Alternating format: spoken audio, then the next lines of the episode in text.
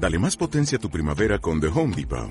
Obtén una potencia similar a la de la gasolina para podar, recortar y soplar con el sistema OnePlus de 18 voltios de Ryobi desde solo 89 dólares. Potencia para podar un tercio de un acre con una carga.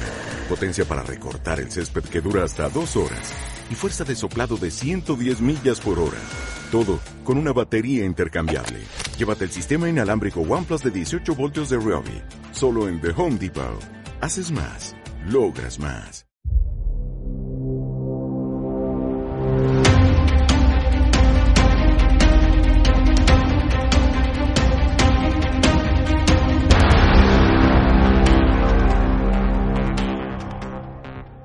Buenas a todos, bienvenidos al primer episodio del podcast de Cedar Cycling and Power Training. Mi nombre es Juanjo Martínez y hoy os voy a hablar de la pretemporada en el ciclismo.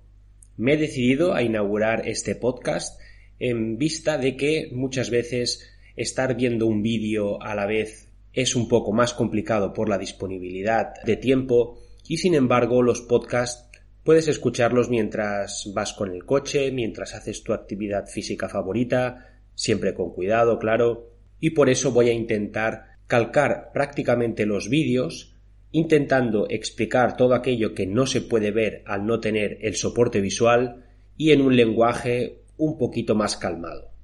Muchas personas me han dicho que en los vídeos hablo a toda pastilla, así que me he tomado dos tilas y vamos a empezar con esa pretemporada en el ciclismo.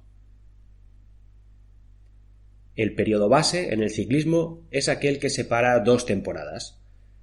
Es el momento de las adaptaciones más básicas y de las progresiones fáciles hacia esfuerzos un poco más complicados.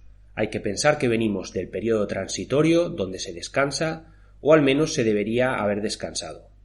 Muchas veces decimos que ese periodo transitorio es la gran mentira del ciclismo porque nadie hace lo que debería hacer, que es ese trabajo cruzado, ese tiempo de descanso, esa oportunidad para recuperar lesiones y de pasar tiempo con otras cosas como la familia. Venimos de ese descanso y debemos buscar claramente unos objetivos algo distintos a aquellos que vamos a perseguir cuando ya estemos en la temporada pura y dura y por tanto decimos que ese periodo base tiene sobre todo tres objetivos principales. El primero generar adaptaciones fisiológicas del metabolismo aeróbico, el trabajo de fondo. El segundo, conseguir adaptaciones biomecánicas que nos permitan mantener la mejor posición y rendimiento en la bici. Eso estaría traducido como horas de sillín. Y el tercero, aprovechar este momento para ajustar el balance de calorías, aprovechando que son entrenamientos que pueden hacerse con niveles bajos o moderados en carbohidratos. Vamos pues a extender el primer apartado. 1. Ganar fondo. Aquí hay varias estrategias, ya que no todo es trabajo de fondo largo y aburrido. Antiguamente se creía que era necesario trabajar con desarrollos cortos y con cadencias de pedaleo altas haciendo el molinillo. Y en un podcast que hice con el Dr. Will y que podéis escuchar porque os lo dejo en las notas del episodio, explico por qué esto es un mito. Lo encontraréis fácilmente porque creo recordar que es la primera pregunta, por lo que no tendréis que soportar escuchar el podcast entero.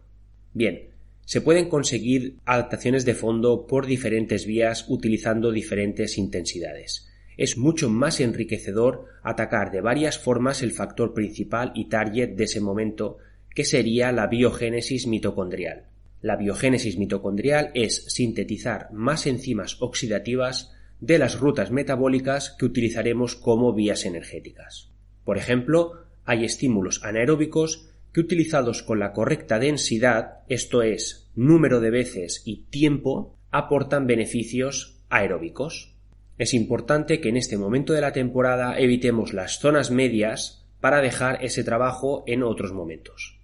Si directamente nos ponemos a salir, a subir puertos, a meter ritmos medios que son altos y mantenerlos, esa entrenabilidad no estará para otros momentos de la temporada. Una pequeña división sería acotar las zonas por debajo del primer umbral, el VT1, y por encima del VO2 max. El sistema que utilizamos nosotros lo dejaré para otro vídeo, pero la primera conclusión que te voy a dar para este punto es clara.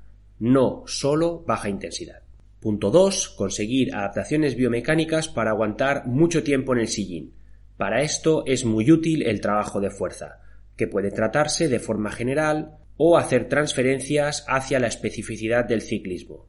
En cualquier caso, el primer tipo de trabajo, el general, será útil y el segundo, el adaptado al ciclismo, será muy útil. La correcta utilización y el fortalecimiento de algunos grupos musculares permite pequeñas ganancias en fuerza neta que se traducen en vatios sobre la bici, pero también grandes ganancias en eficiencia mecánica. Recuerda que tienes un vídeo en el canal en el que hablo de eficiencia, por lo que te puedes ir adelantando hasta que salga el podcast que hable sobre eso. Trabajando la fuerza, por un lado, vamos a tener en mejores condiciones la musculatura que soporta la posición en el sillín, ya que he visto gente muy fuerte que luego cuando se bajaba de la bici cojeaba o era incapaz de flexionar el tronco. Para bien o para mal, la bici nos permite una posición cómoda, sentados, pero que tenemos que soportar mucho tiempo. Y por otro lado, los trabajos de fuerza más intensos sobre el tren inferior nos pueden aportar esa ganancia en vatios que citábamos. Si hacemos una pretemporada larga, nos da tiempo a pasar por fases de fuerza máxima, transferencia a la fuerza resistencia y en los últimos años en el programa hemos aplicado hasta trabajo de potencia, que no es otra cosa que la aplicación de velocidad a la ecuación. El kit de la cuestión aquí es cómo no interferir en las adaptaciones que pretendemos con la bici y saber combinar los días para sacarles el máximo provecho. Y para colmo, el trabajo de fuerza de musculatura que no participa en el pedaleo puede mejorar tu rendimiento en bici al mejorar el sistema de reciclado de lactato que se produce principalmente en los músculos inactivos. Es el llamado ciclo de Cori, que en el momento en el que grabé el vídeo no estaba explicado, pero también lo tienes ahora en los vídeos del canal de YouTube. Si te ha sorprendido esto, es porque creías que el lactato era el enemigo. Entonces tienes que leer un artículo que tengo llamado El lactato no es el enemigo que puedes encontrar en la página web juanjomartinez.com. También te lo dejaré en la descripción del podcast. Aprovecha este momento también cuando montes tu bici para prestar atención a la posición que llevas. Es posible que si no estás en el peso de competición y además llevas varias capas de ropa por el frío no te sientas de lo más cómodo forzando la posición aerodinámica, pero ir metiéndole monedas de vez en cuando con ligeros periodos acoplados hará que vayas haciendo esas pequeñas mejoras en eficiencia al gastar menos por ir en esa posición. Así que, segunda conclusión, enfoca correctamente tu entrenamiento de fuerza y tu posición en la bici. Si hay un momento para hacerse un bike fitting, es este. Y punto 3 y último, respecto al balance calórico, Bien, seguro que todos nos afinaremos cuando llegue mayo y haya muchas horas para entrenar con mucha luz solar porque el día sea muy largo, pero en un deporte donde la relación peso-potencia es tan clave, es mejor no esperar a perder peso. Y mucho mejor aún, es conveniente estar adaptados a él. Si bajas de peso rápidamente, no vas a beneficiarte de todas las mejoras de esa nueva relación peso-potencia porque seguramente con esos gramos habrás perdido algo de power. Pocas ganancias son tan espectaculares en cuanto a potencia relativa como perder algunos kilos. Pongamos que eres capaz de hacer un minuto sobre 550 vatios y pesa 70 kilos. Eso es un esfuerzo de 7,85 vatio kilo. Si quisieras subir ese esfuerzo a 8,2, podrías lograrlo aumentando 25 vatios o disminuyendo 3 kilos y si te sobran, que vas pasadete de peso, es bastante más fácil y rápido hacerlo de esta manera. Créeme que ganar 25 vatios es mucho más trabajo. Además, si pierdes peso en pretemporada, es posible que consigas un nivel superior en temporada si sigues trabajando y arañando ese peso. Si lo dejas para el final, probablemente te venga justo con alcanzar un peso medio decente y tenerte que conformar con ello. Conclusión, no esperes para afinarte. Y hasta aquí el primer capítulo del podcast. Si te ha gustado o has aprendido algo, no olvides suscribirte en este canal, echarle un vistazo al canal de YouTube donde tienes además ese soporte visual, compartirlo para que crezca y pensar que es muy difícil hacerse un hueco porque toda la visibilidad hoy en día es pagando. Te dejo el link del canal de YouTube en las notas del episodio o te recuerdo que puedes hacer una búsqueda muy sencilla con Cedar Power en Google o en el mismo YouTube. Gracias por escucharme, nos vemos en el próximo episodio.